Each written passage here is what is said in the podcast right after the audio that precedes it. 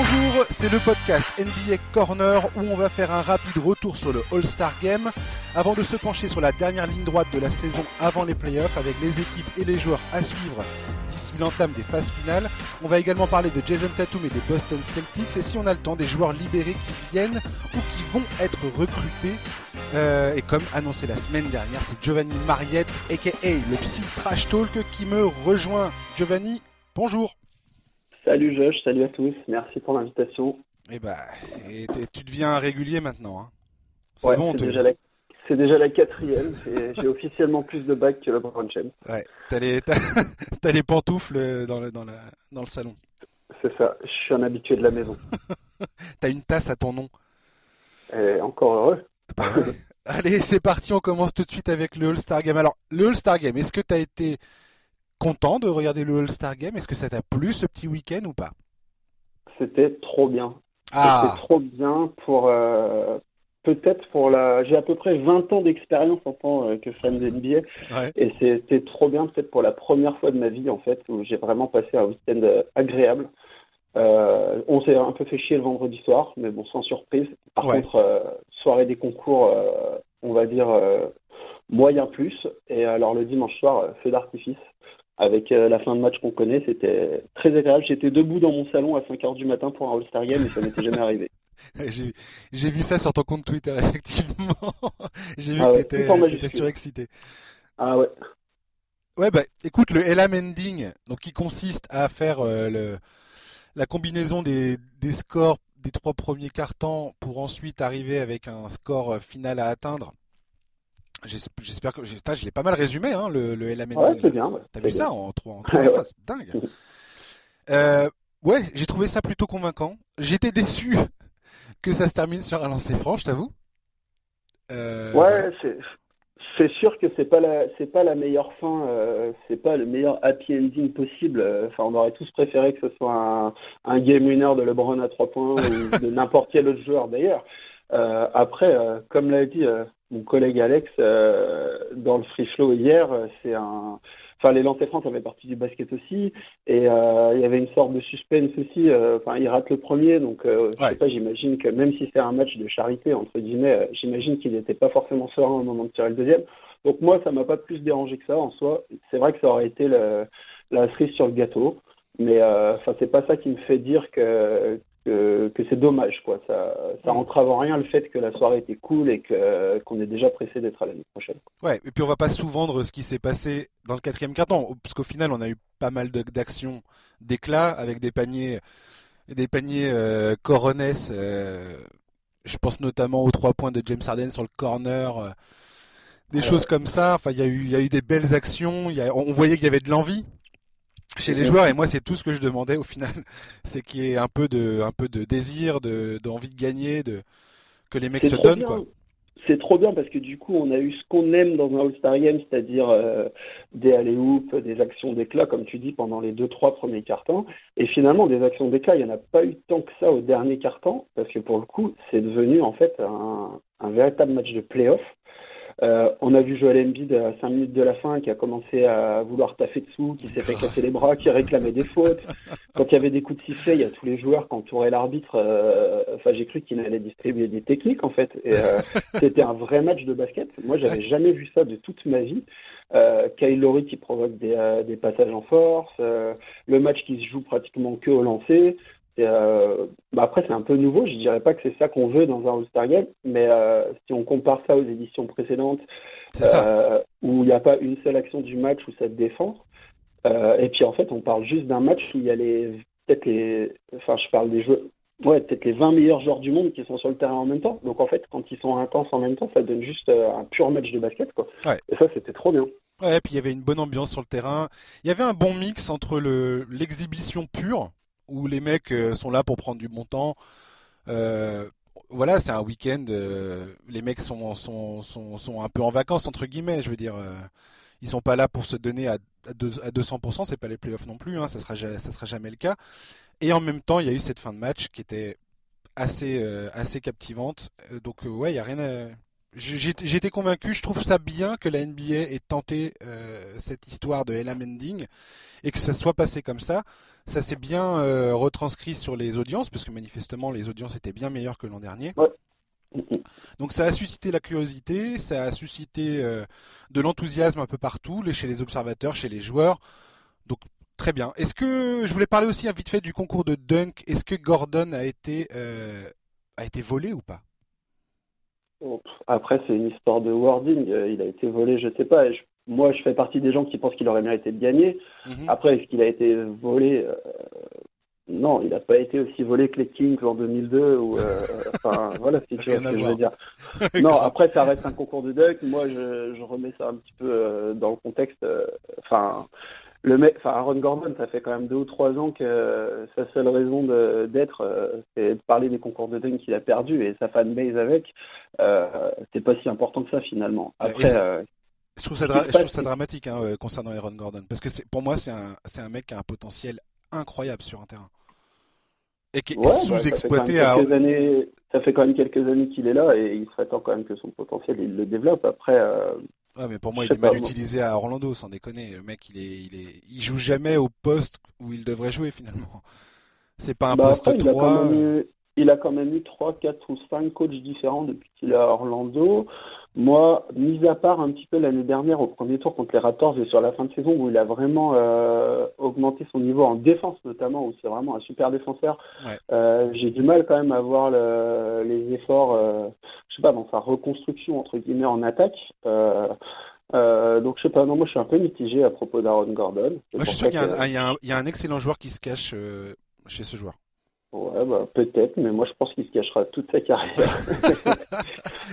voilà, après j'aime bien, c'est un phénomène athlétique, il, est capable de shooter, mais bon, euh, je sais pas, je suis un peu mitigé sur Aaron Gordon. Et pour en revenir du coup au concours de dunk, euh, bah, je pense qu'en fait, euh, plus que plus que pinailler pendant euh, des mois sur euh, qui aurait dû gagner euh, ou ceci ou cela. En fait, je pense que pour un des un des gros changements à faire pour les années les, les prochaines années, c'est peut-être au niveau du jury en fait du concours de dunk. J'en ai parlé encore hier ou avant-hier avec un mec qui est un peu dans ce milieu-là. C'est qu'il faut arrêter en fait de mettre Rihanna et compagnie dans le jury et puis il faut mettre des mecs qui ont l'habitude de juger des dunks. Et qui commencent pas déjà un concours en mettant un 50 à un lay-up, quoi. Parce qu'en fait, dès, le départ, euh, dès le départ, ils sont, enfin, ils peuvent plus faire demi-tour en fait. Et du coup, j'ai trouvé que le... les notations du concours, elles avaient ni queue ni tête pratiquement dès le premier dunk de Dwight Howard, euh, qui, mérite... qui était sympa, mais euh, pour moi, qui méritait plus un 42-44 qu'un 47. Ouais. Et euh, je sais pas, il y a peut-être une refonte, réfléchir un petit peu à une nouvelle manière de noter ce concours-là, le faire pourquoi pas sur la totalité du concours comme Aaron Gordon il l'a proposé. Mais bon, dans tous les cas, il n'y a pas mort d'homme. Euh, enfin, même si pour moi, euh, c'est pas forcément celui qui a gagné qui devait gagner. Euh, ça va, Derrick Jones Jr., ok, il a manqué un peu de variété, mais enfin que les gens qui disent ça essayent déjà de faire un rider en tapant le ballon contre la planche et puis après on en reparlera. Hein. Il est incroyable. Moi sur tous ces dingues, je me suis levé aussi. Hein. Ouais, il est incroyable ce mec. Il a une détente de malade. Ouais, non, c'était cool, c'était cool. Donc voilà, moi je suis pas, ouais, je fais partie de ceux qui disent qu'il aurait peut-être dû gagner. Mais ça va, c'est pas, je veux dire, c'est pas une catastrophe. Il y a pire dans la vie, non? Oui, et il y a pire, euh, rien qu'à l'échelle de l'NBA, il y a bien pire et il y a, il y a, bien plus important. bah ouais, et puis qui s'occupe déjà de gagner un peu plus de matchs avec Orlando, et puis euh, comme là, il pourra venir faire le fou en février et puis râler, quoi. Le concours à 3 points, moi j'ai bien aimé le, le, le, petit shoot Mountain Dew là. À 3 ouais, points. Sympa. Qui va, ouais, qui va 3 points. J'ai bien aimé la mécanique du. J'ai apprécié le fait qu'il revoit un petit peu le truc. J'ai trouvé que la la stratégie du rack avec les bonus, euh, les bonus points, les, les, ballons bonus, là, j'ai trouvé ça bien. Enfin, j'ai bien aimé ce concours aussi.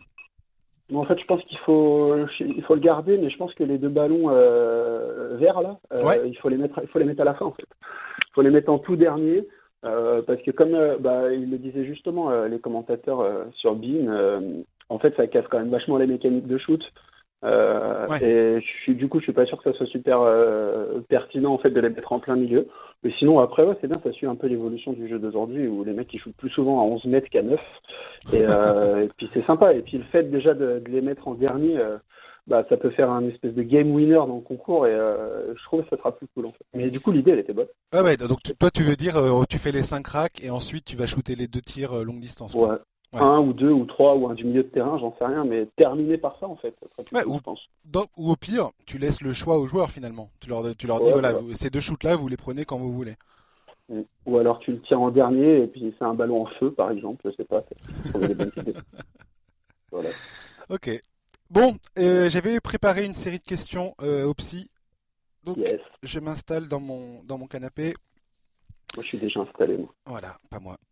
Et euh, c'est parti. Euh, donc je t'ai posé une, c'est une série de questions sur la suite de la saison, donc voir un petit peu où on en est à l'instant T, euh, où est-ce qu'on va à partir de maintenant. La première question que je voulais te poser, c'est selon toi, quelle était l'équipe surprise de ce début de saison? Eh bien, les Grizzlies. Ouais.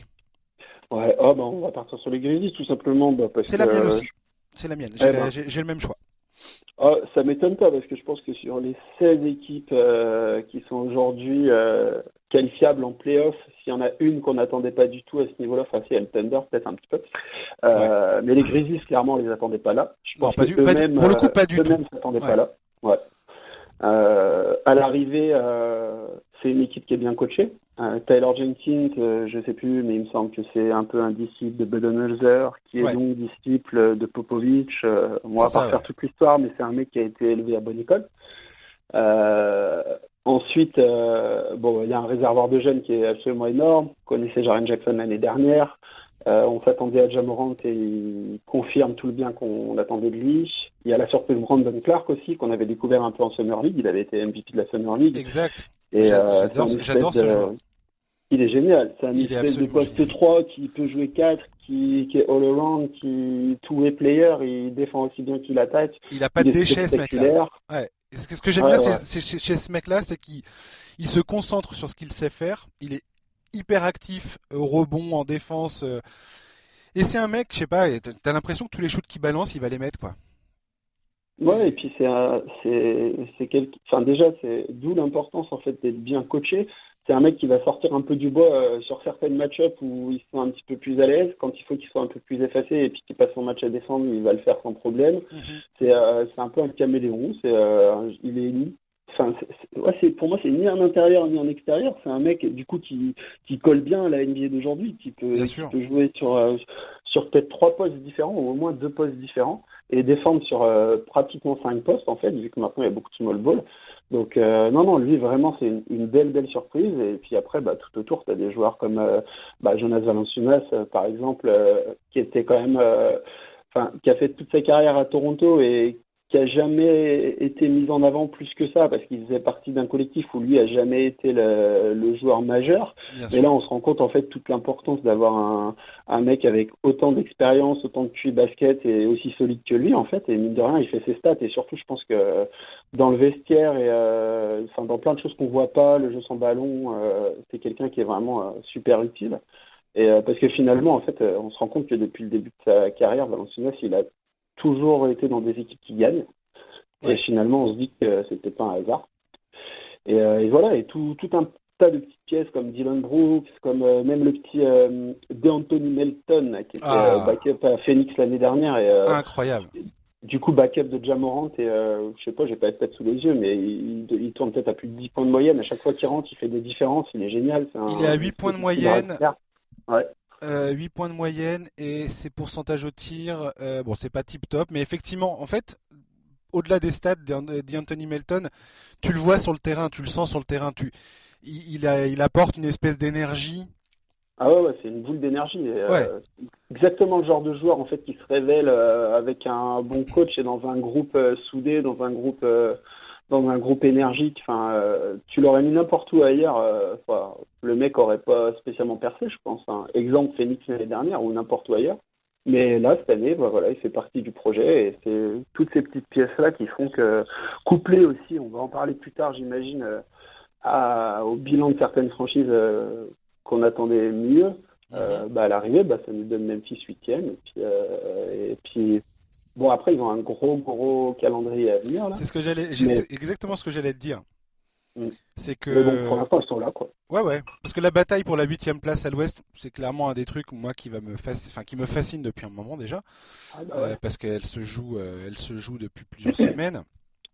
Et ce qui est drôle, c'est que le site, j'ai déjà cité cette stat, euh, enfin cette stat, ce, cette taux de probabilité du site américain 538, euh, donc c'est un truc spécialisé dans les probabilités et ainsi de suite. Euh, et il donne 11% de chance aux Grizzlies d'accrocher cette huitième place. À titre de comparaison, aujourd'hui les Pelicans sont à 57%.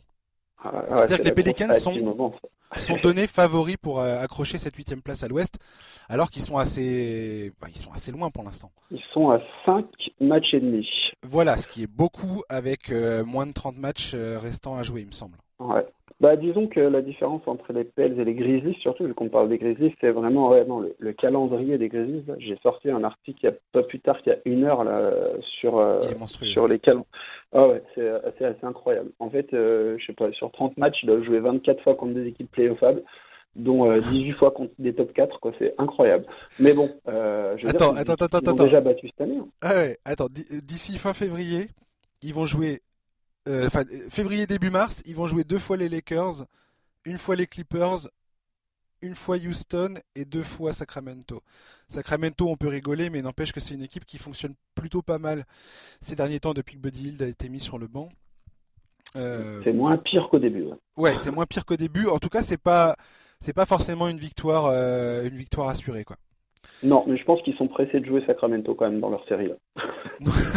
bah tu m'étonnes parce que tout ça ça s'intercale entre les Lakers et, les Clippers et effectivement après ils ont un, calendrier euh, complètement taré et ils jouent deux fois les Pelicans consécutivement c'est surtout ces deux matchs qui vont être importants. Ouais, c'est 22 euh, mars et 25 mars. Aller-retour, enfin, une fois à la maison, une fois là-bas, une fois à la Nouvelle-Orléans. Donc ces deux matchs-là vont être absolument euh, capitaux pour, euh, pour la suite, enfin pour les chances d'accrocher cette huitième place, quoi. Ah c'est des matchs qui vont compter. Après, on sait pertinemment que quand tu joues les Lakers, les Clippers, tu peux très bien tomber un soir où euh, Anthony Davis joue pas, ou Paul George joue pas, ou Kawhi joue pas. C'est des équipes qui sont déjà pratiquement sûres de, ou, presque, quoi, de la place à laquelle ils vont terminer en fin de saison. Les Clippers, euh, ils n'ont pas l'air plus plus stressés que ça, alors que et surtout, enfin Memphis, ils ont déjà mis 140 points aux Clippers, euh, ils, ont déjà tenu à drager aux Lakers. Enfin, c'est des équipes qu'ils ont déjà battues. Alors que non, non, la double confrontation contre les Pels et puis même, je crois qu'il y a un match contre Portland aussi en avril. Enfin, c'est ces matchs-là qu'il va falloir gagner. le 13 euh, mars, il y a Portland. Euh, et effectivement, le 6 avril, euh, il y, a, il y a Portland aussi, ouais. Donc, ouais, donc à suivre, à suivre. Mais pour l'instant, écoute, Memphis sont toujours là. Ils ont, on a dit qu'ils ont 5 matchs et demi d'avance sur les Pels. ils en ont quand même 4 sur euh, Portland qui est 9 euh, mine de rien. Euh, ils ont le destin entre leur, leur destin entre les mains et, pour l'instant ils sont là et ça bouge pas quoi. Après, je fais partie de ceux qui pensent que ça risque d'être un peu juste. Tant pis pour eux, mais pour l'instant ils sont toujours là. Moi, ça me ferait très plaisir de les voir accrocher cette huitième place. bah ouais. Enfin, peu importe. Entre eux et les Pels, j'ai pas, j'ai pas de préférence ultime, on va dire. Les deux, les deux m'iraient très bien. Bon, c'est qui aura le droit de se faire taper par les Lakers, quoi. Mais Ouais, c'est un peu ça. Moi, j'aimerais bien que ça soit aucun des deux. Hein. Tu vois, je vais pas te le cacher, mais bon. On en parlera tout à l'heure. Ça va être compliqué. Ouais, garde ça au chaud pour plus tard parce que ça, va venir. Euh... Giovanni, l'équipe sous-estimée euh, pour toi cette saison, mmh. enfin jusque jusqu'ici? Euh, je, je, je, pense que je vais en citer deux. Euh, déjà les Raptors, premièrement. Ouais. Euh, alors tout simplement parce que bah, tout le monde en a plus ou moins parlé parce qu'ils ont ils sortent d'une grosse série de, de victoires, là, 14 ou 15. 15, ils ouais. Ont, ils en ont fait 15. Ils ont perdu contre les Nets juste avant le Star Weekend, mais resté sur 15 victoires. Euh, donc tout le monde a très bien vu, ils sont quoi, ils sont deuxième là c'est ça Ils sont deuxième à l'Est, ouais. complètement. Tout le monde a très bien vu qu'ils sont deuxième, donc en soi, euh, c'est, euh, je vois pas pourquoi ils seraient sous-estimés, mais quand je dis qu'ils sont sous-estimés, c'est qu'en fait, c'est une équipe, euh, s'ils jouent à leur niveau, euh, qui peut très bien en fait se retrouver en finale NBA encore cette année. Hein. Mais grave, surtout, qu'ils ont eu énormément de blessures. C'est ça qu'on oublie euh, parfois quand on parle de Toronto, c'est qu'ils ont eu des blessures avec à, des joueurs, c'est des joueurs majeurs qui ont manqué des matchs. Ils ont eu énormément de blessures. Euh, il y a un espèce d'état d'esprit à Toronto depuis quelques années.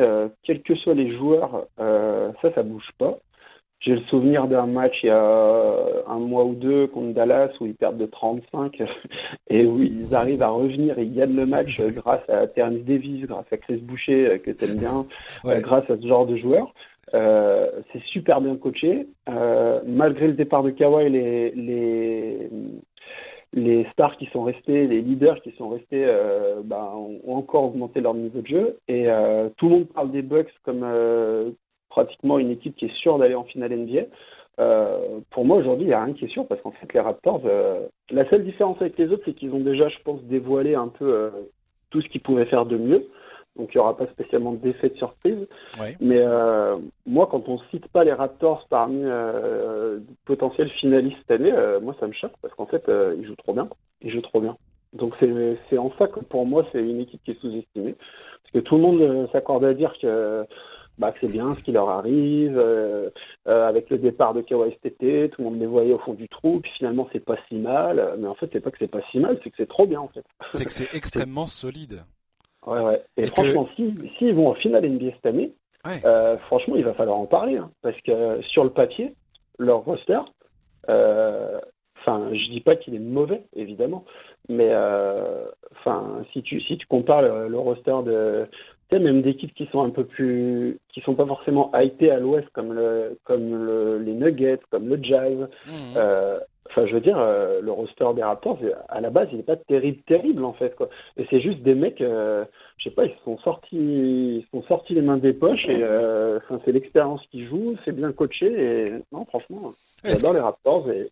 Ce que tu ressens avec cette équipe, c'est que une fois que, enfin, c'est souvent, ça arrive souvent avec des équipes qui gagnent le titre c'est cette espèce de sérénité qu'ils peuvent avoir sur le terrain. Et, comme si dans leur tête, ils se disaient on sait ce qu'on doit faire pour gagner.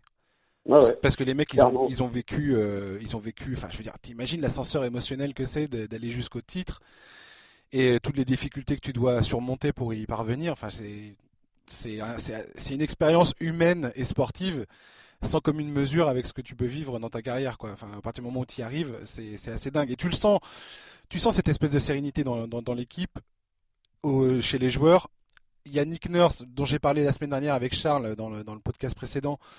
Euh, Nick Nurse, avec sa, science stratégique, euh, son sens tactique hallucinant. Enfin, je veux dire, c'est c'est absolument génial de voir jouer Toronto aujourd'hui la, diversité des schémas défensifs et offensifs qu'il propose, c'est absolument génial. Moi, je prends un pied phénoménal à regarder cette équipe.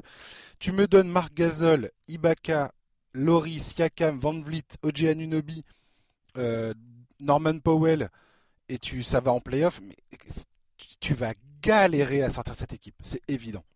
C'est évident. Il fait, des, trucs assez révolutionnaires, euh, Nick Nurse. Euh, par exemple, c'est un, des seuls coachs qui demande à ses défenseurs de défendre tout terrain. Euh, ça arrive super souvent. C'est des trucs qu'on voit souvent en NCAA, qu'on voit beaucoup en Europe, évidemment. Euh, en NBA, ils n'ont pas l'habitude. Et combien d'équipes, en fait, elles ont été choquées de voir ce genre de défense, à perdre 5 ou 6 ballons de suite. C'est clair. Aujourd'hui, il n'y a que Nick Nurse qui est capable de proposer ça. Et surtout à des moments, à des moments très précis du match. Il le fait pas. Il le fait pas comme un débile euh, pendant euh, pendant 8 minutes non-stop. Allez-y les gars, pressez comme des ah tarés. Non, il va faire il va faire 3 3 4 5 minutes où il va appuyer euh, à un moment précis du match et tu vois bien que l'équipe elle est complètement désarçonnée et après et regardez j'en ai déjà parlé la semaine dernière mais regardez les, la communication des joueurs sur le terrain sur les sur les espèces de défense de zone qu'ils proposent mais c'est absolument génial c'est un vrai coach c'est un vrai coach c'est le seul pratiquement en période de small ball euh, il y a quelques semaines, là, il a quand même euh, lâché une line-up en début de match avec Laurie Alamène et les quatre autres. C'était Anunobi, Siakam, Ibaka et Gazol. le gars avait que des mecs de 2m10 sur le terrain.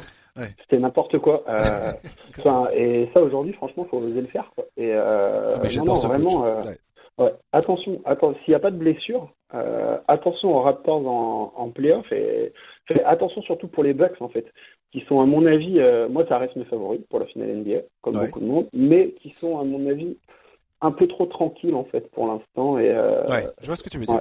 Pas assez challengé pour l'instant peut-être sur le terrain, tu sais ce que tu veux dire? C'est ça, c'est ça. Parce que là, ils sont, ils sont euh, à, des niveaux historiques, hein, les Bucks. Et, et c'est rare quand même qu'une équipe avec une telle domination. aujourd'hui, on passe un peu, les Bucks passent un peu pas inaperçus parce que c'est difficile de pas de pas faire attention à eux tellement ils dominent. Mais je trouve que, ça serait le, les Lakers qui auraient euh, la saison qu'ont les Bucks ou euh, les Clippers ou je ne sais quelle autre équipe euh, beaucoup plus beaucoup plus sexy, on va dire, d'un point de vue marketing. on n'en pourrait plus d'en parler à, longueur de temps. Les Bucks, c'est ah bah ouais, les Bucks, euh, c'est presque ah, normal en fait. Et je trouve, je trouve que c'est un, enfin c'est un peu dommage quelque part parce que Giannis, pour moi, c'est clairement le MVP de la saison. Et les Bucks, ils sont en train de marcher sur tout le monde. Et on, ne peut pas nier ça. C'est difficile de nier ça.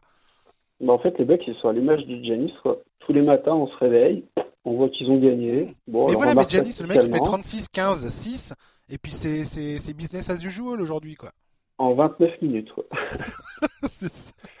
Ah non, c'est dingue, c'est dingue. Et euh, après, peut-être que, on en a connu hein, des équipes euh, qui cartonnaient en régulière et du coup qu'enchaînaient derrière.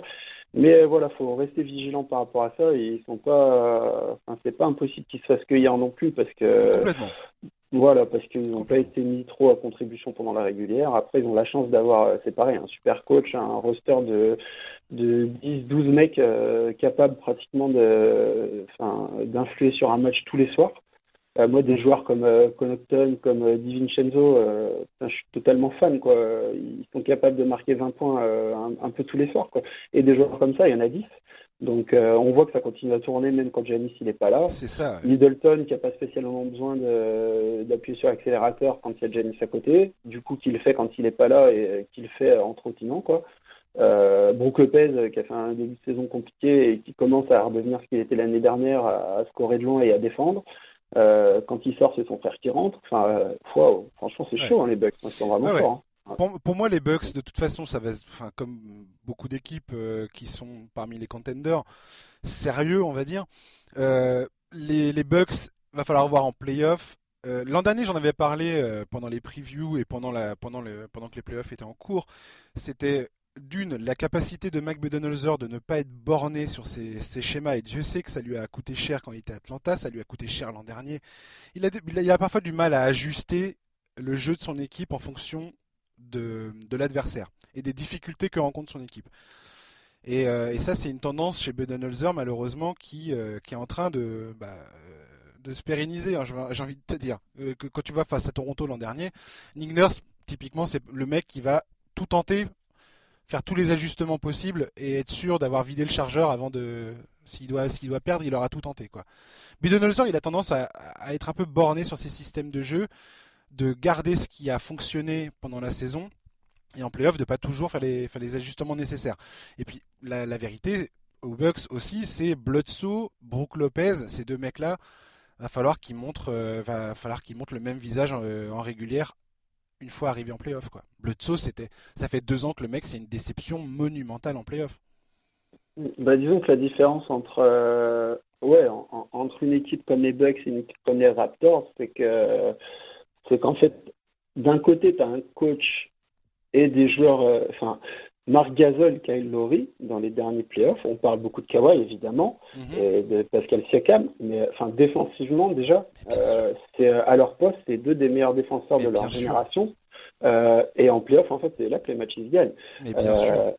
Voilà, les Bucks, c'est une bonne défense. Collectivement, c'est une bonne défense parce que parce que c'est bien coaché, c'est des joueurs intelligents, mais ils n'ont pas encore ces, ces joueurs d'exception vraiment qui arrivent à bah, qui arrivent à, à, décupler leur niveau euh, pendant les playoffs, comme ont fait Laurie et Gazelle l'année dernière.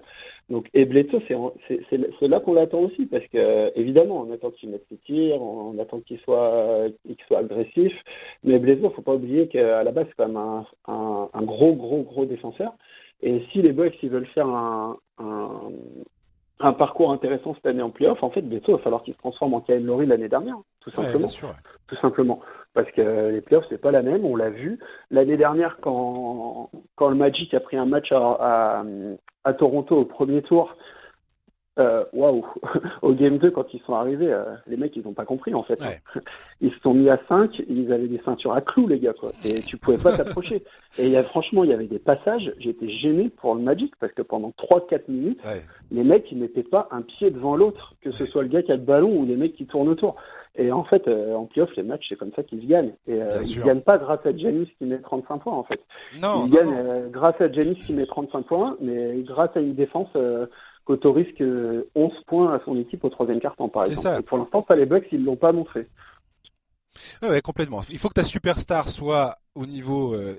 parce que voilà, la, la constance chez les superstars, c'est ça qu'on leur demande. C'est de pouvoir assurer euh, leur apport tous les soirs, ce qui est excessivement difficile à faire et c'est pour ça que les mecs ils ont des salaires de malades. C'est parce qu'ils le font tous les soirs et que c'est il y a pas il y a peu de joueurs qui sont capables de faire ça. Après effectivement, c'est le c'est le c'est le cast autour de ces mecs-là qui qui va faire la différence dans les interstices, dans les dans certains moments de détail des, des, rencontres. Et quand tu parles de Kylori et de Marc Gasol, T'as tout à fait raison, ces mecs-là, euh, Kylori, c'est hallucinant le nombre de trous qu'il bouche sur un terrain, quoi. Il est incroyable. Il, l'a même, il, même fait pendant le Star Game, tellement il est incroyable. Ouais, ouais. Et, c'est des, et c'est des, ça peut paraître être des détails, mais c'est parce que le mec, il va le faire une fois, deux fois, trois fois, cinq fois, six fois pendant le match, qui va récupérer un ballon, qui va provoquer un passage en force, qui va plonger pour euh, remettre le ballon en jeu ou faire la passe qu'il faut et ainsi de suite, ressortir le ballon un, un tireur que personne n'avait vu, et ben c'est ça qui fait la différence. C'est ça qui fait la différence.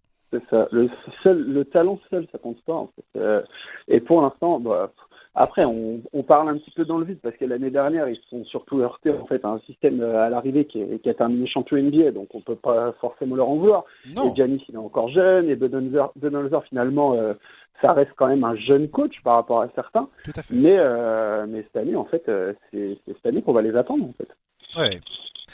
Euh, moi, mon équipe sous-estimée, on va pas faire trop longtemps là-dessus, c'était les Pacers d'Indiana. Euh, pourquoi j'ai mis les Pacers? Parce que Oladipo revient à peine de blessure et je pense qu'une fois qu'Oladipo, enfin si Oladipo, parce que c'est, il revient quand même d'une sacrée blessure et c'est pas dit qu'il retrouve l'intégralité de ses moyens. Je pense pas que ça, ça sera le cas, mais s'il arrive à atteindre, on va dire, 90% de son niveau euh, d'autrefois, et que le collectif des, Pacers parvient à se mettre en place comme il se doit, là, il était avec des restrictions de minutes, ce sera plus le cas logiquement sur la dernière portion de la saison. Je trouve que les Pacers, collectivement, si Oladipo euh, arrive à, revenir dans ce collectif et qu'ils arrivent à, reconstruire cette identité d'équipe, je pense qu'il euh, y a vraiment moyen que les Pacers posent des problèmes. Alors je dis pas que ça passera forcément le premier tour des playoffs parce qu'ils vont être opposés. Pour l'instant, ils sont opposés à Boston. On en parlera tout à l'heure de Boston, mais voilà, je trouve que les Pacers c'est une équipe euh, qu'on aurait tort de sous-estimer d'ici la fin de la saison parce que ça joue très très bien. Et voilà, moi je suis assez euh, enthousiaste et optimiste pour cette équipe. Libre à toi. Moi, je suis plutôt mitigé. Ah on, va enchaîner, on va enchaîner de toute façon. Je voulais euh, que le psy fan des Spurs nous parle de la potentielle fin de série de 22 ans de playoff de San Antonio. Et voilà, je voulais t'entendre pleurer, Giovanni. je voulais t'entendre chouiner. Bon, bah, sur les Spurs. C'était un, agréable moment en tout cas pour moi. Merci de m'avoir invité. ah, t'es bien euh, accueilli, hein. On refait ça quand tu veux. Au revoir. Euh, non, bah, bah, déjà tu peux enlever potentiel à mon avis. Euh, parce que parce que enfin moi perso j'y crois plus trop. Euh, pour plein de raisons. Tout simplement en fait déjà parce qu'il y a d'autres équipes en face euh, qui jouent beaucoup mieux et il n'y a pas de raison que ça s'arrête. Ouais. donc déjà pour que les Spurs se qualifient en playoff faut qu'ils gagnent des matchs et que les autres équipes en perdent et enfin ce qui est jamais un bon pari ouais. Voilà. Ensuite on est quoi? On est peut-être à 7 allez 7 matchs de la huitième place? Ça doit être ça euh, 7 matchs sur 30 euh, matchs restants, ça commence à faire beaucoup. Euh, ça, c'est juste la partie, euh, la partie euh, bien concrète, chiffrée, quoi. Ouais. ouais. Ensuite, bah, sur le terrain, tout simplement, ça Ils sont 5 matchs derrière les Grizzlies, pardon. 5 matchs derrière les Grizzlies. Bah, c'est beaucoup trop. C'est beaucoup trop parce que autant au début de saison, c'était une catastrophe. Bon, on a un peu réussi à, à sortir la tête de l'eau, mais mais on est encore loin d'être une équipe euh, où tout va bien. Il ouais. euh, y a plein de choses en fait qui vont pas. Euh, déjà, on a on a des joueurs en fait qui sont vraiment beaucoup beaucoup trop unidimensionnels, qui sont des bons joueurs de basket mais qui défendent pas. Ouais. Euh, je pense à Bryn Forbes. Euh, Forbes, c'est une catastrophe. Il, je sais pas, il joue 25 minutes par match. Euh, il prend, il prend 60 points sur la tronche tous les soirs. C'est une catastrophe.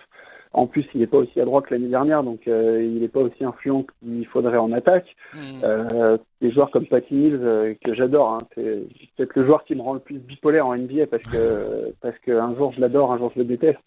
Mais Patty Mills, en fait, à partir du moment où tu comptes sur lui pour être ton héros tous les soirs, ça devient vite compliqué. en défense, c'est compliqué. En attaque, c'est très inconstant.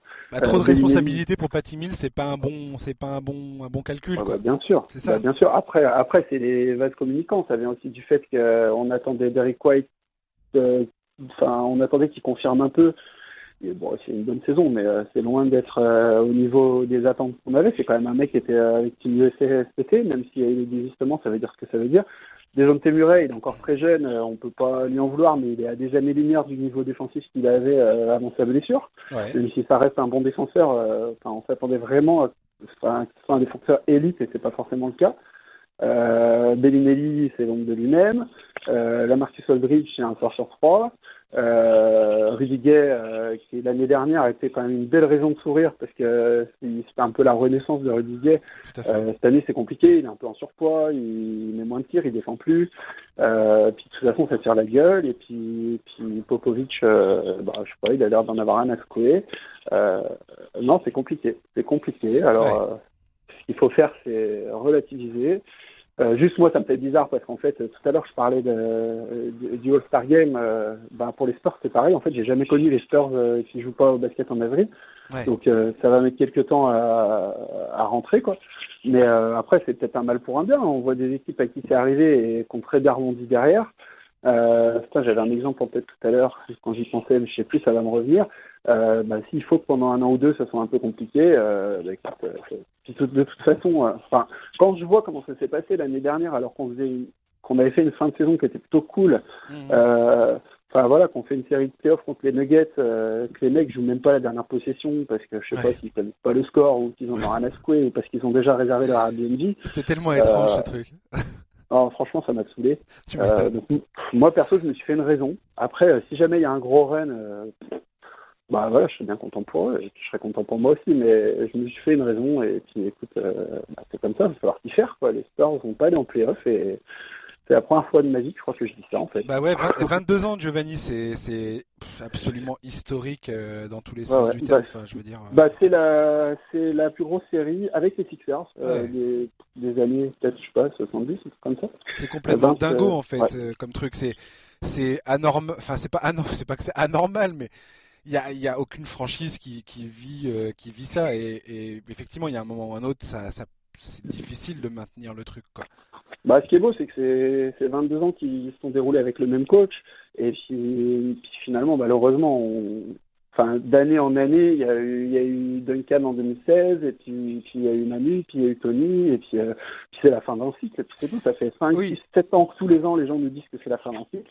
Là, cette année, c'est la fin d'un cycle, mais c'est concret parce que les joueurs sont partis, parce que le coach a 70 berges et puis qu'il va faire Team USA et puis qu'à mon avis, c'est sa dernière saison. Et, puis c'est comme ça, faut que ça se fasse, c'est hmm. tout. C'est pas très grave, c'est juste bizarre. Quoi.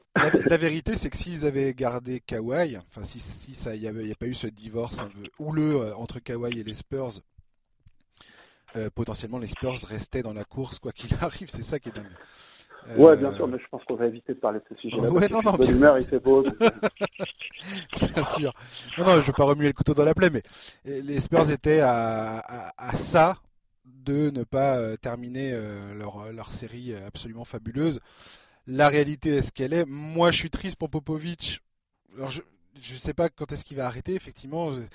Ça, ça, va me briser le cœur quand Popovic ne sera plus coach en NBA parce que c'est vraiment euh, un monument. après, moi, je suis je suis pas excité de voir cette équipe euh, en playoff si, euh, si, elle est, si elle y parvenait. Clairement, je bah préfère les Grizzlies, les Pelicans arrivent largement devant. J'ai déjà dit ça dans ce podcast. Et euh, j'ai pas envie de voir les Spurs, je suis désolé, j'ai pas, pas envie de les voir arracher une huitième place pour se faire euh, déchirer par les Lakers. Quoi. Non. Ah non, mais je comprends, mais déjà moi en tant que gros fan de la franchise, franchement, je vois pas trop d'intérêt. je comprends que vu de l'extérieur, en fait, ça soit pas très excitant. Ouais, non, si pour voir Aldridge et DeRozan galérer face à LeBron James. De DeRozan se faire encore prendre une fessée déculottée par LeBron, ça va, j'en ai assez vu comme ça. C'est pas faux. Ça serait rigolo quand même. Les fesses rouges de De Rozan, on les a vues plusieurs fois face à LeBron. De Merci beaucoup. Qui, au passage, n'a rien à se reprocher cette année hein, quand même. Hein. S'il y en a un vraiment. Ouais, ouais, ouais. ouais. Ah, défensivement, c'est quand même, ça reste quand même ah, difficile. il fait, franchement, il fait le boulot. Il fait le boulot et, euh, et franchement, heureusement qu'il est là. Quand tu vois l'intensité euh, d'un Aldridge qui, euh, quand même, les deux dernières saisons, il s'est révélé en fait être un super défenseur au poste. Euh, quand tu vois l'intensité qu'il met cette année, de Rosanne souvent, euh, c'est bon, c'est souvent en attaque, mais c'est souvent lui qui secoue un peu le cocotier, qui mm. et euh, tu sens vraiment que lui ça le fait chier de perdre quoi. Les autres ils en ont rien à secouer. Lui, tu sens que ça le fait chier de perdre. hallucinant, c'est hallucinant. Je comprends, je, comprends, pas, je comprends pas ce joueur en fait. Pourtant, il a des petites fulgurances de temps en temps. Là, ça lui est arrivé il y a encore pas longtemps contre comme tu dis, un match sur trois. Ouais, ouais. Ah, j'en ai trop marre. Il dégage. Allez, on enchaîne. On, on, reste pas sur, euh, on reste pas sur ça. Euh, ton joueur coup de cœur euh, jusque là, Giovanni. alors, j'en ai mis deux. J'ai mis Matty Stable pour les Sixers et Chris Paul. Chris Paul, je l'ai aussi. Et ouais, Stable, je ne peux que partager ton. On va commencer par Matisse. Euh, et bah, Tybalt, tout simplement, euh, rookie, et euh, en lice, euh, il le sera sûrement pas, mais dans mon cœur, en lice pour être dans les, enfin, le 5 défensif de l'année. on parle en fait des Sixers et de leur, leur souci de profondeur de banc, à voir avec la trade deadline parce qu'ils ont pris deux joueurs, mais clairement, en fait, le mec. Bah, on parlait de secouer le cocotier. quand il faut secouer le cocotier côté Sixers, en fait, c'est lui qui le fait.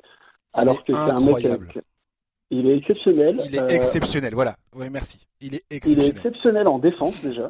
Euh, j'ai jamais vu un joueur comme lui, à part Kawhi dans quand il était euh, quand le mec il était locked in et que tu le voyais qu'il avait décidé de, de vraiment punir le joueur en défense. Mais j'ai rarement vu un mec se déplacer comme ça sur le terrain. C'est hallucinant. En fait, moi, c'est penser à Tony Allen un petit peu. Ah oui, voilà. Très très bonne comparaison. Tony Allen, des joueurs un peu comme Marcus Smart, comme Pat Beverley, enfin vraiment un mec euh, qui joue. Euh, Artest à l'époque d'Indiana aussi, il était, il était ouf euh, Artest à, cette époque-là. Ouais, c'est pas faux, ouais, c'est pas faux. Bah après, c'est pas le même profil parce que c'est plus un mec qui va vraiment défendre sur des euh, sur des bacs courtes. Je te parle du poids, du, de l'impact défensif que tu ressens quand tu regardes Matisse Table sur un terrain. Tu, ça, ça transpire dans ton écran de télé, quoi. Ah mais c'est trop ça, c'est trop ça. Euh, franchement, il a fait des matchs à 4, 5, 6 interceptions depuis le début de saison. Il est incroyable. Euh, il met une intensité folle dans une équipe euh, bah, qui défend, mais qui est quand même sur courant alternatif. Et, et quand ouais. il rentre, franchement, tu vois tellement la différence. Ils avaient tellement besoin de ça en fait avec les départs de Butler. Bon, on a ouais. Simon qui, qui, est quand même un, un, bon défenseur, mais ils avaient besoin en fait d'un mec vraiment spécialiste de la défense. Et puis même à côté de ça, en fait, c'est un gars qui c'était un peu compliqué au début, mais qui commence à mettre ses tirs. Et ouais. euh, franchement, euh, enfin lui, enfin il va vraiment falloir le suivre les prochaines saisons parce que c'est un, c'est un, c'est un gros, gros, gros, gros joueur. Donc euh, moi, quand je regarde les Sixers, personnellement, bah, je l'Embiid, comme tu sais, ça reste un de mes joueurs préférés en NBA. Mm. Mais quand je clique sur les Sixers, moi, clairement, c'est pour le regarder lui. Hein.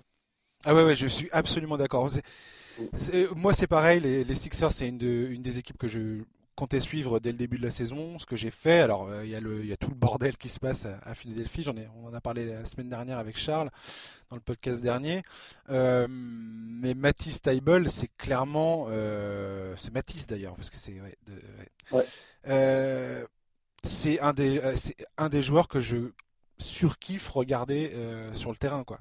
Effectivement, son énergie défensive et, et comment, ce que j'adore en fait chez ce mec-là, c'est comment le joueur sur lequel il défend peut croire parfois que le mec il a réussi à le battre, c'est-à-dire qu'il va faire un cross ou je sais pas quoi, il va faire une, action, il va se dire c'est bon, je, le, mec je l'ai mis dans le vent, et que non, Matisse il est derrière et il va arriver, il va quand même gêner le, le tir, il va quand même gêner la passe, il va quand même, il a une faculté de récupérer des situations qui habituellement le joueur tu vois qu'il a abandonné, tu vois, il se dit bon je suis battu, je suis battu quoi. Et non, lui. Non, il a toujours la petite mémine qui traîne. il euh, pas, quoi. Non, non, c'est vraiment le. Enfin, moi, si j'étais aujourd'hui, si j'étais attaquant NBA, c'est le genre de mec que j'aurais pas du tout envie de croiser. Ah, mais Et grave. franchement, ça fait plaisir parce que c'est dans une équipe un peu de joueurs en- souvent en dilettante. Et euh, lui, quand il rentre, vraiment, tu vois la différence en fait d'intensité quand il est là et quand il est pas là. Et c'est typiquement ce genre de joueur en fait qui va faire des différences en playoff, malgré le fait qu'il soit encore rookie. Et franchement, ça c'est fort. hein. C'est fort. Ouais. Aujourd'hui, disais- un, un table, tu le mets en défense sur euh, James Harden, il est capable de le contenir pendant un match. hein. Ouais, c'est ça, ouais. Comme- Il est de cette trempe-là déjà. quoi. Et comme tu dis, euh, sur les deux trois prochaines saisons, l'évolution de ce joueur peut être déterminante. Alors, on va voir ce qui se passe à Philadelphie. Philadelphie, s'ils perdent au premier tour des playoffs, euh, il va falloir s'attendre à, à potentiellement de gros changements au sein de, de l'effectif. Enfin, j'ai pas. En tout cas, ça va être un, club en crise s'ils Ouais. se font éliminer au premier tour. Surtout si c'est contre Miami. je te raconte pas. Je te raconte pas le bordel que ça va être. Mais, euh, mais avec, avec ce joueur, ils ont clairement un joueur d'avenir et, et- et c'est un joueur qui, dont l'évolution va être absolument géniale à suivre. Ouais, ouais. Bah, après, à voir, c'est toujours pareil, à voir comment, comment il va être coaché. Tu vois, par exemple, je serais curieux de, de voir euh, la progression de, de ce genre de gars avec un Eric Spolstra, par exemple.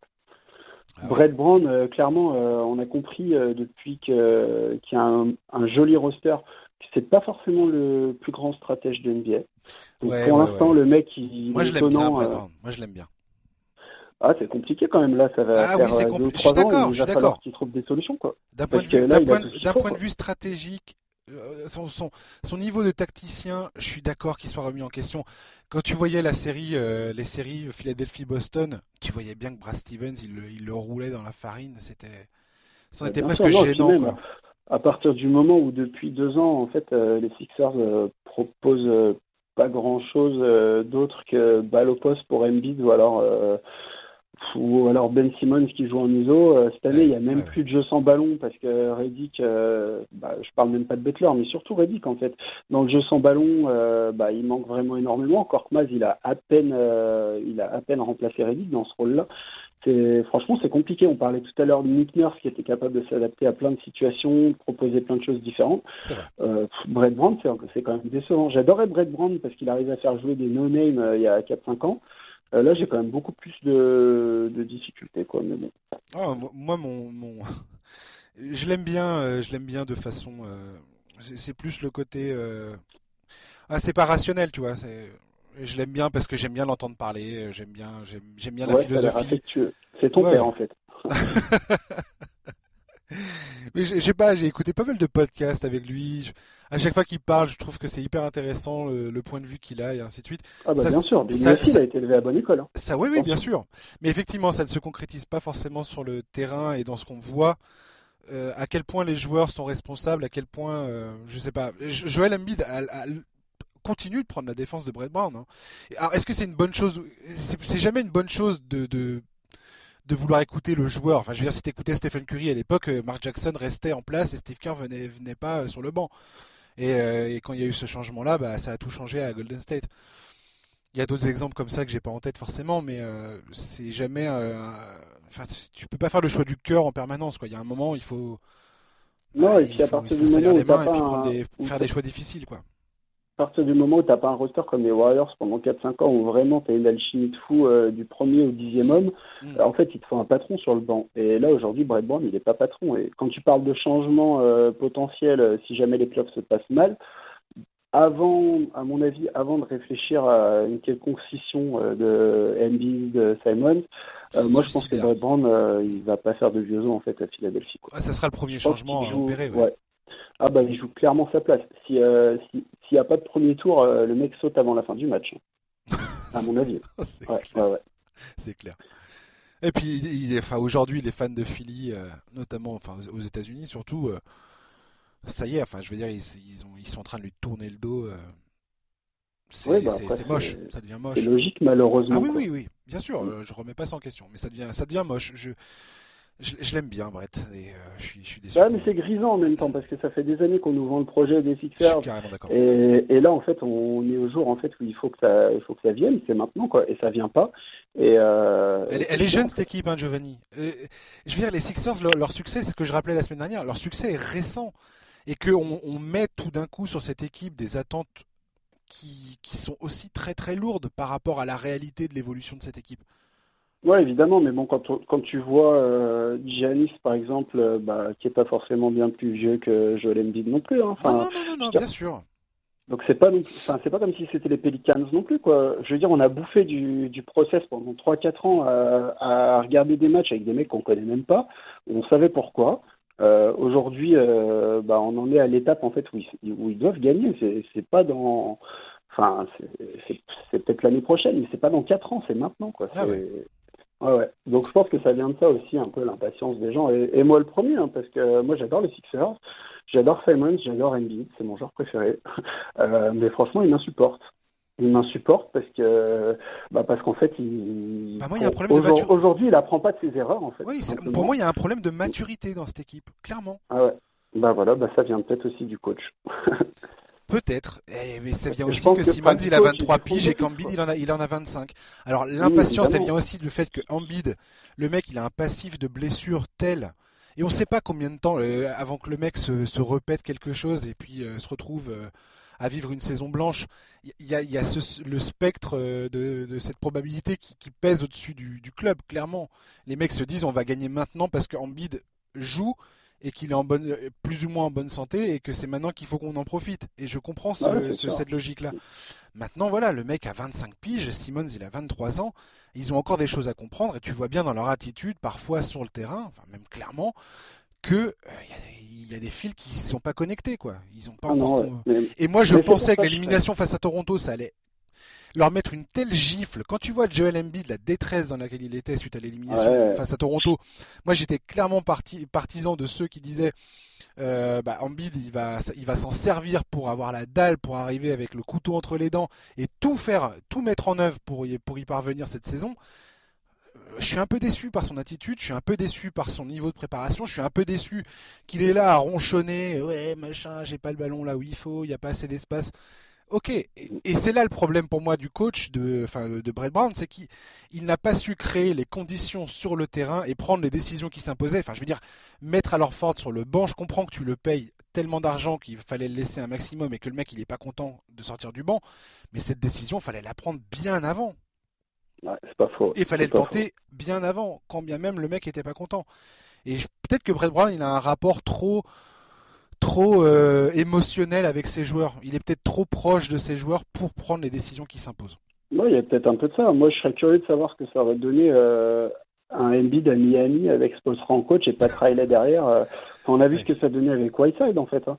Un mec, bon, je compare pas le, le, talent offensif des deux, hein.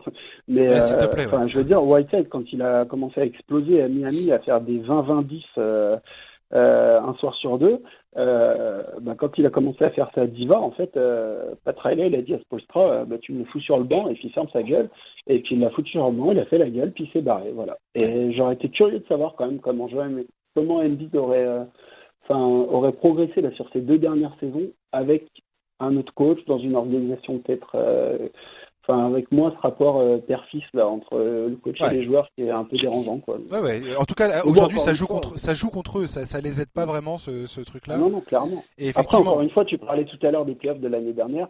Euh, ils, ils vont peut-être se pointer le couteau entre les dents en playoffs.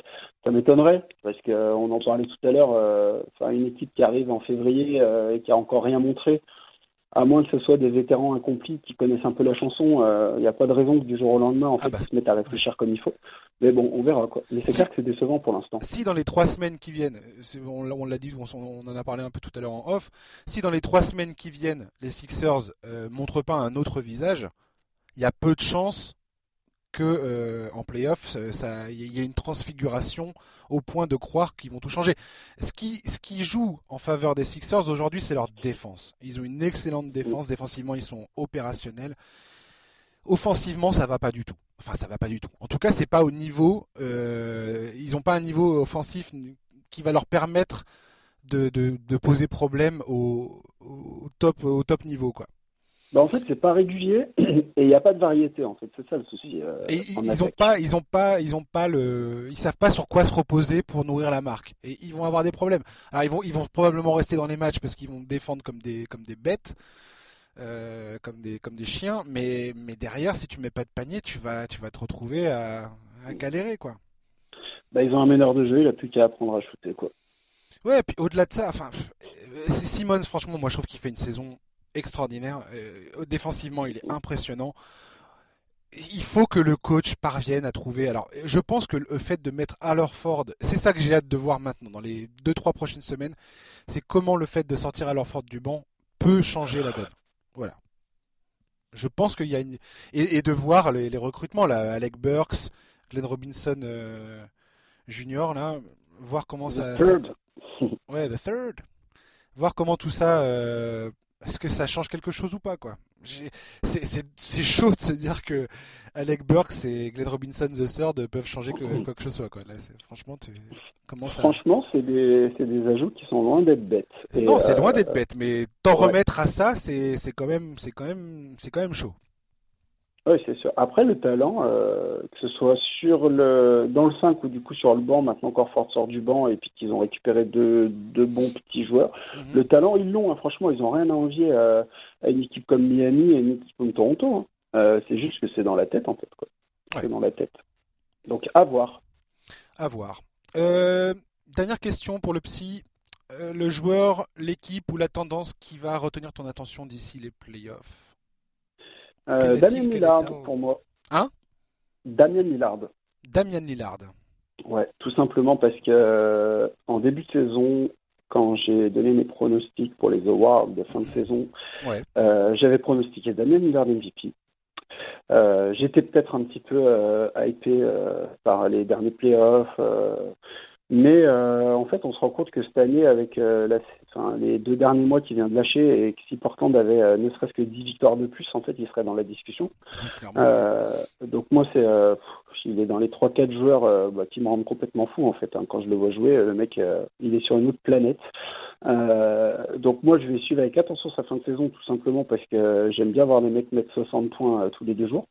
Et aussi parce que bah, là, on va rentrer dans une configuration où c'est la lutte pour les playoffs. Donc euh, le mec va peut-être chauffer encore plus que ce qu'il a fait là depuis quelques semaines. Donc moi j'ai vraiment hâte de voir ce que ça donne. Je pense qu'il y a des barrières qui il y a, des barrières qui peuvent sauter.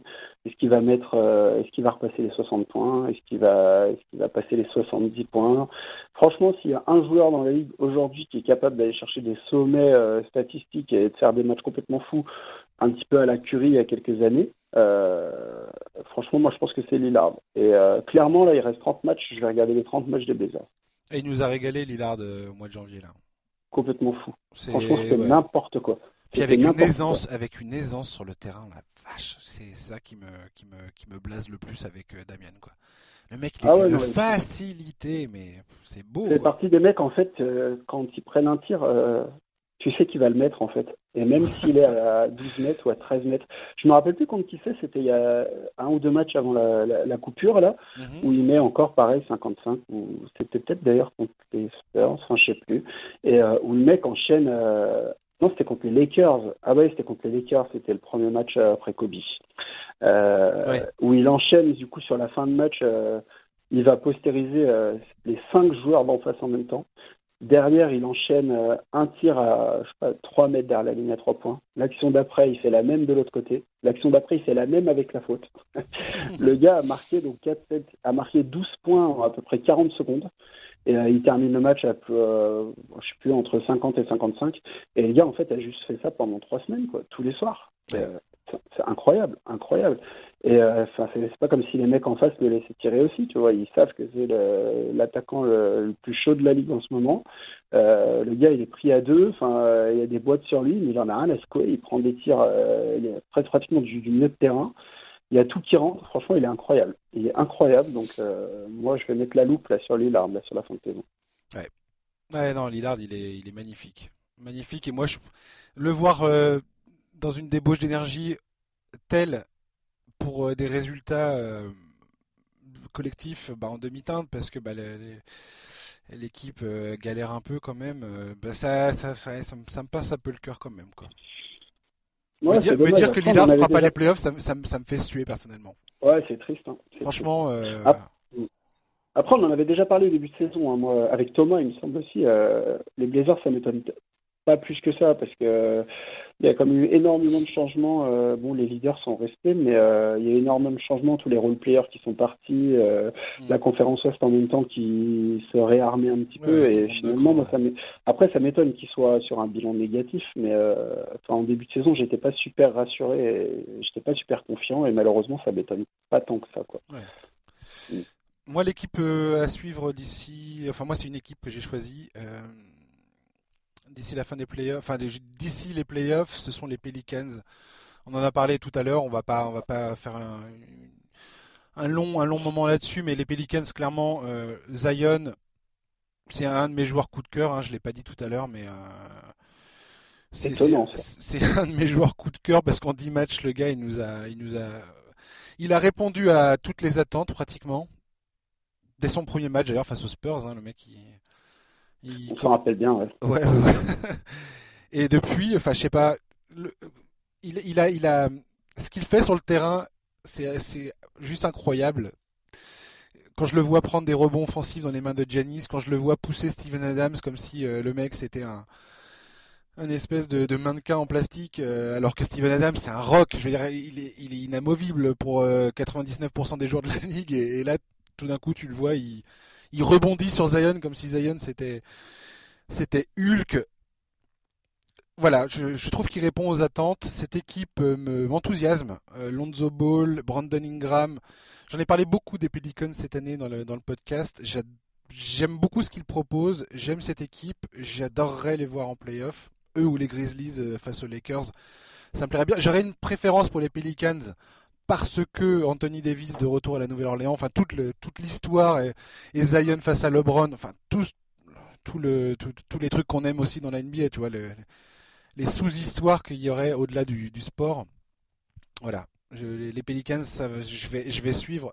Il y a un gros gros potentiel d'histoire et de, de s'ils arrivent à accrocher cette huitième place, ça va être dingue. Ça va être dingue. Ah bah bien sûr, pour l'instant, pour l'instant, ça reste une équipe League Pass, mais on voit euh, depuis quelques semaines quand même que quand tout le monde est présent et avec des vrais chefs d'orchestre euh, avec un peu d'expérience comme Joe et comme Derek Favors, comme JJ euh, pour entourer les jeunes, en fait, c'est juste en train de devenir une vraie équipe de basket. Et, et clairement, ouais, et puis pour revenir sur Zion, c'est fou, on n'a jamais vu ça en fait. On n'a jamais vu ça, on n'a jamais vu un physique pareil. Et euh, bah après, il y a toujours la crainte, euh, la crainte de, de, le voir faire mal, malheureusement, parce qu'en fait, ah bah euh, c'est aussi pour ça qu'on le connaît depuis quelques années. Il y a, il y a eu des blessés. C'est quand même un mec qui a pété des chaussures parce qu'il était trop gros, quoi. Donc, mais c'est sûr que c'est du jamais vu, en fait. C'est du jamais vu. Ouais, et toujours ces joueurs où il y a une hype monstrueuse autour d'eux, arriver et réussir à répondre un peu aux attentes qui sont euh, disproportionnés euh, du public, des fans et, euh, et des journalistes. C'est c'est pas souvent, c'est pas souvent du tout. Et, et je trouve que bah, Zion, il, alors il l'a dit, hein, c'est un peu lourd à porter tout ça, et je veux bien croire le mec. c'est évident. Le mec, il, a, il, a, il, a, quoi Il a 20 ans, 19 ans Enfin, c'est un gamin le gars. Ouais, il a 20 ans. Bah, bah, c'est quand même un mec qu'on a associé depuis bientôt un an en fait à LeBron. Ouais, t'imagines les, les, les, chaussures qui c'est pas rien. Dans lesquels il rentre. C'est ouais. Ah ouais, c'est pas rien. Enfin, on parle quand même euh, pour certains du meilleur joueur de l'histoire. Euh, enfin voilà, quand on te dit que t'es le futur euh, LeBron, bah, bah, va vivre avec ça quoi. Et, le mec joue, joue pas large partie de la saison, il revient, il fait 10 matchs et tout d'un coup on se dit est-ce qu'on est sûr que Jamoran c'est le rookie de l'année? Franchement, Giovanni, si les Pelicans arrachent par, enfin, par miracle, parce que franchement, vraiment, il va vraiment falloir sortir des perfs de ouf pour réussir à, rattraper les Grizzlies. Si il rattrape les Grizzlies, est-ce que tu oserais mettre Zion avant Jamorant en, en rookie de l'année ou est-ce que Zion n'a pas joué définitivement assez de matchs pour euh, vraiment faire partie de cette conversation? Euh, alors il y a deux choses. Déjà non, je n'oserais pas. Euh, pas forcément. même sans parler en fait des performances de Zion Williamson. Je veux dire même si demain euh, Williamson, il fait les 30 derniers matchs, il tourne à 25 points de moyenne. Euh, les Pels terminent 8 devant les Grizzlies.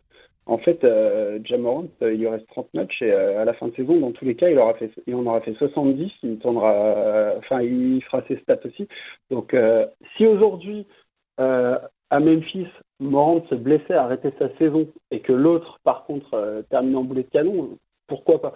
Mais si Zion, même si Zion, il a beau, il a beau faire une, une fin de saison de fou, terminer huitième, aller en playoff, en fait, Jamorant, il joue toujours, faut pas l'oublier ça. Et tous les soirs, il cartonne, et tous les tous les matins, il est dans le top 10.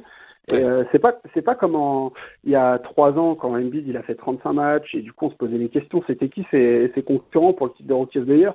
C'était Malcolm Brogdon et c'était euh, Dario Saric quoi enfin voilà je manque pas de respect à Dario Saric mais euh, là on parle de Jamorant et en fait juste Jamorant il mérite le trophée c'est tout et enfin il y a rien à dire après c'est pas finalement c'est pas enfin ce ne sera pas une catastrophe dans la carrière de, du gros là si, si jamais il chope pas le trophée cette année Là, tu nous fais de la grossophobie, hein, Giovanni. Merde.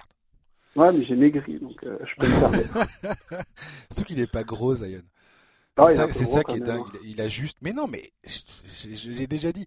Il, le mec, il a un taux de graisse extrêmement bas. Il n'est pas du tout gras, en fait. Comme moi. Le, le, gars, il a juste un physique hors norme. Point. C'est tout. Ouais, ouais, c'est jamais vu. Il est spécial. En fait, on peut pas trop dire. C'est la team, on sait pas. Il a juste un physique qui, qui est. T'as jamais vu ça, point. Euh, on va terminer euh, sur. Donc on va pas faire les buyouts, hein, euh, clairement, on n'aura pas le temps. J'aimerais terminer vite fait pour sur les Boston Celtics et Jason Tatum. Je voulais juste dire deux trois mots sur Boston. Boston, c'est la cinquième attaque de la ligue, la troisième meilleure défense. Brad Stevens reste un des meilleurs tacticiens qui soit sur le banc, sur un banc de touche à NBA. Jason Tatum, ces derniers matchs, est probablement en train de passer un cap, de passer le cap, devenir un franchise player en puissance. Il est à plus de 26 points par match, c'est plus de 7 rebonds, 3 passes, plus de 50% au tir, plus de 45% à 3 points. Il a également un contre et plus d'une interception par match euh, sur cette période de 14 rencontres.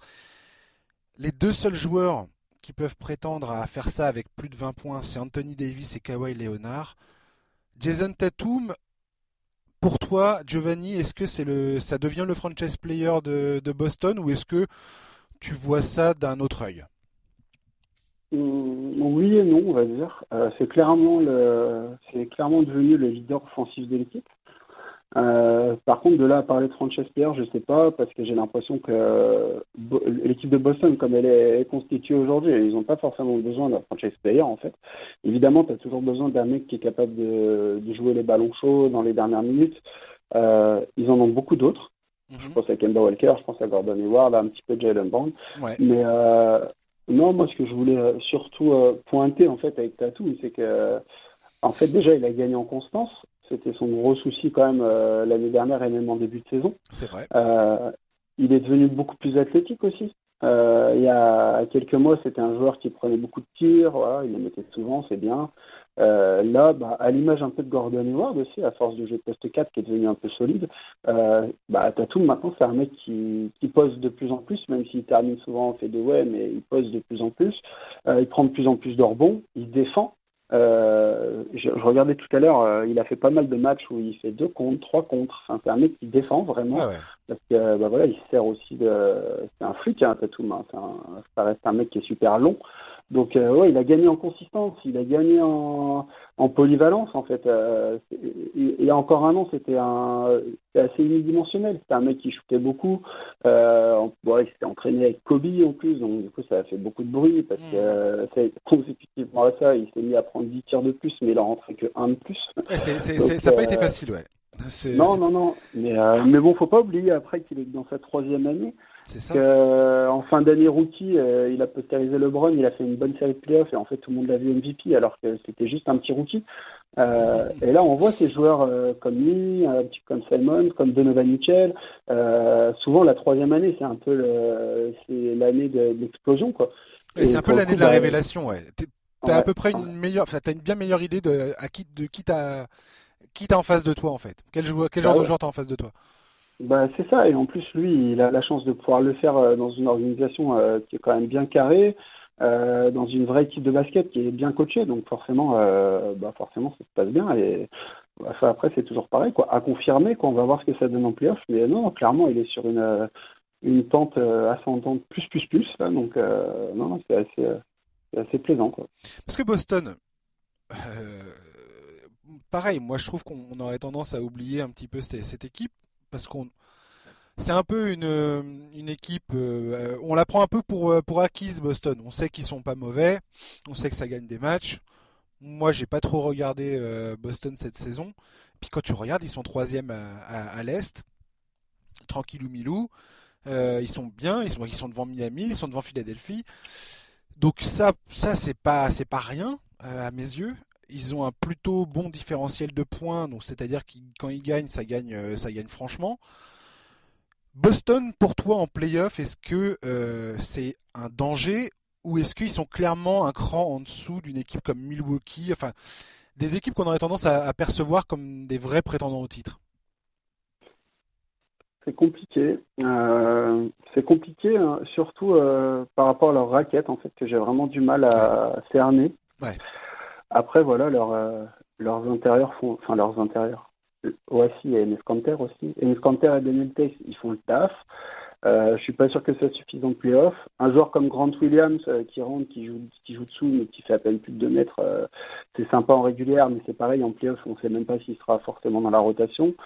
Je, je sais pas, c'est un peu mon. Ouais, j'ai un petit doute quand même sur cette équipe de Boston. On en parlait tout à l'heure. J'ai plus, j'aurais plus confiance en fait en Toronto. Euh, pour faire un coup en playoff, voir les Sixers, parce que c'est des équipes qui sont, vraiment bien bâties, qui sont complètes de, aux cinq postes. Après, bah voilà, Boston, il y a quand même une force de frappe offensive euh, qui, est, juste folle en fait. Euh, à part les Bucks, euh, je vois pas, je vois pas une autre équipe à l'est en fait qui est capable de mettre autant de points. C'est des c'est des joueurs qui défendent aussi. Jalen Brown il défend, Tatum il s'est mis à défendre. à l'intérieur, à défaut d'être grand, c'est solide aussi. Mais je pense que, enfin, pour répondre à ta question, je pense que c'est un peu léger par rapport aux Bucks. Ouais, clairement, Boston, je les vois. Enfin, ils ont, ils ont pas les armes pour défendre sur Giannis alors qu'il est, selon moi. Ça, toi, Toronto, par exemple, est beaucoup mieux armé pour défendre euh, Milwaukee que euh, Boston.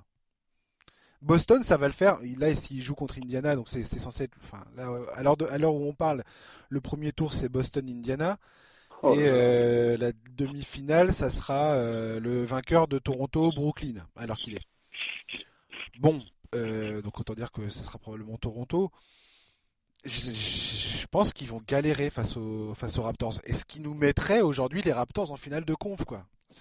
Ah, bah, j'en parlais tout à l'heure. Moi, c'est l'équipe qui a aujourd'hui qui donne le plus de garanties pour moi pour aller au bout à l'Est. Plus que Boston, en tout cas. Parce qu'il y a l'expérience aussi. Pour aller affronter Milwaukee en finale de conférence, tu veux dire Ouais, ouais, ouais. Ah ouais. Parce qu'il y a l'expérience aussi, et ce petit déclic qui s'est passé l'année dernière où, euh, bah, comme tu disais, les mecs maintenant ils connaissent le chemin euh, qu'il faut prendre pour, euh, pour y arriver. Et contrairement à, bah, aux Celtics, c'est une, équipe qui est agréable à avoir joué, qui défend. Euh, t'as des, des mecs qui savent faire un petit peu de tout. Sauf que, je sais pas, ça manque peut-être encore un peu d'expérience. Kemba Walker, mine de rien, euh, c'est un des meilleurs meneurs de NBA, mais euh, en playoff, euh, c'est 12 euh, matchs, une victoire, enfin non, 3 victoires, parce qu'ils perdent 4-3 contre Miami en 2016. Mm. Mais euh, c'est un joueur qui a finalement encore pas prouvé grand-chose en playoff, ça viendra peut-être dès cette année, hein, mais, euh, mais enfin voilà, moi je sais que quand, le, quand ça se tend un petit peu en avril, là j'ai tendance à plus faire confiance aux équipes expérimentées, et je pense que ça sera peut-être encore un peu juste cette année pour Boston. Donc, mais c'est ça reste super ouvert. Ah ouais, faut voir. Puis, on n'est pas, enfin, tout à l'heure on parlait de Philadelphie, on n'est pas à l'abri que Philadelphie fasse un espèce de run ils l'ont déjà fait, je crois, l'an dernier ou l'année d'avant, euh, qui termine la saison hyper fort. Enfin, si jamais ça, ça, ils arrivent à corriger un peu le tir euh, à Philadelphie, ils ne sont que euh, patati patata, 4 matchs et demi derrière Boston. C'est-à-dire, ouais, ouais, ça va, ça va très très vite. On n'a même pas parlé de Miami encore. non, et on n'est on est, on est pas censé parler de Miami, mais mais on peut en parler si tu as, envie de dire un dernier mot sur Miami. Non, non, je rebondissais en fait sur le fait que ce que je viens de dire, que en fait, c'est terriblement ouvert. Aujourd'hui, franchement, tu as cinq équipes qui peuvent ambitionner euh, d'aller, euh, cinq voire six équipes qui peuvent ambitionner d'aller en finale de conférence. C'est quand même assez énorme. Et puis euh, la place, entre la place numéro 2 et la place numéro 6, donc 2 c'est Toronto, 6 c'est Indiana, il n'y a pas. Ah, moi j'enlève Indiana, moi. il n'y a pas énormément d'écart. En tout cas, alors, dans ces cas-là, on va, on va réduire le truc, on va dire 2 à 5. Donc entre Toronto et Philadelphie. Donc Toronto, Boston, Miami, Philadelphie. toutes ces équipes-là, ça peut. Il y a six matchs qui les séparent, Toronto-Philadelphie. C'est super ouvert. C'est super, ouvert, et ça peut changer. C'est des équipes qui, depuis deux ou trois ans, qui se jouent tous les ans en fait en playoff et qui commencent à se connaître et ça va se jouer un peu sur des coups de poker, sur des coups de coaching. Ça va être super intéressant les playoffs cette année, à l'est et à l'ouest. On parlait des affiches qu'on voulait tout à l'heure. Je te disais, un Lakers Pelicans, ça me, ça me donnait, euh, ça me mettait la bave aux lèvres. Un Philadelphie Miami, ça me met clairement la bave aux lèvres. Pareil, à l'est. Franchement, dans les cinq équipes que tu viens de citer, n'importe quel euh, duel, euh, ça va être fou, quoi. Moi, j'ai du mal à m'enthousiasmer euh, sur Indiana. Je ne vais pas revenir trop euh, là-dessus, mais euh, je les aime bien. Hein, mais enfin, je pense qu'ils sont un cran en dessous. Mais les, les, cinq équipes de devant là, je pense que un Bucks, Raptors, Sixers, Celtics, Heat, on va avoir des séries de fou. Ça va être n'importe quoi. Ça va être trop bien. Ça va faire des séries en 6, en 7. Ça va être génial. Parce qu'il y a plein de, il y a plein d'alternatives. Il y a plein de match-ups différentes.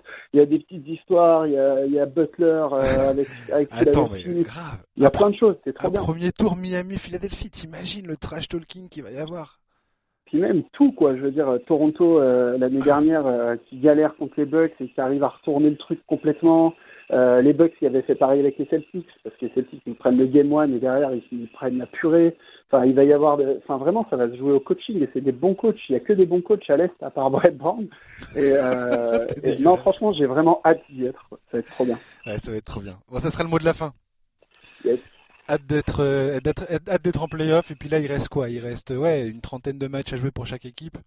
Rendez-vous le samedi 17 avril. Voilà, j'ai déjà la date en rouge sur mon calendrier. Ouais. D'ailleurs, il va falloir qu'on se, va falloir qu'on se, qu'on se prépare un, un podcast spécial. Hein. Bah écoute, moi je suis toujours là. Hein, on pourrait, on pourrait peut-être demander à Thomas de, de se repointer, un de ces quatre. Pour ouais, ouais, pourquoi pas. Faire un... Avec un, on verra. Avec plaisir. Bon, et eh ben merci beaucoup Giovanni. Merci à toi. De nous avoir accompagnés. Merci, chers auditeurs, de nous avoir écoutés pendant cette heure et quart euh, un peu plus même euh, sur l'actualité. J'espère que vous avez passé un bon moment en notre compagnie. Je vous dis à la semaine prochaine avec un nouvel invité. Euh, la saison reprend dès ce soir. On est jeudi quand on enregistre ce numéro. Ça reprend, ça reprend là, là. Donc on aura une semaine, une nouvelle semaine dans les dents pour discuter de ce qui se passe. D'ici là, passez une bonne fin de journée, une bonne fin de semaine, un bon week-end. À très bientôt. Au revoir, bye bye. Salut à tous.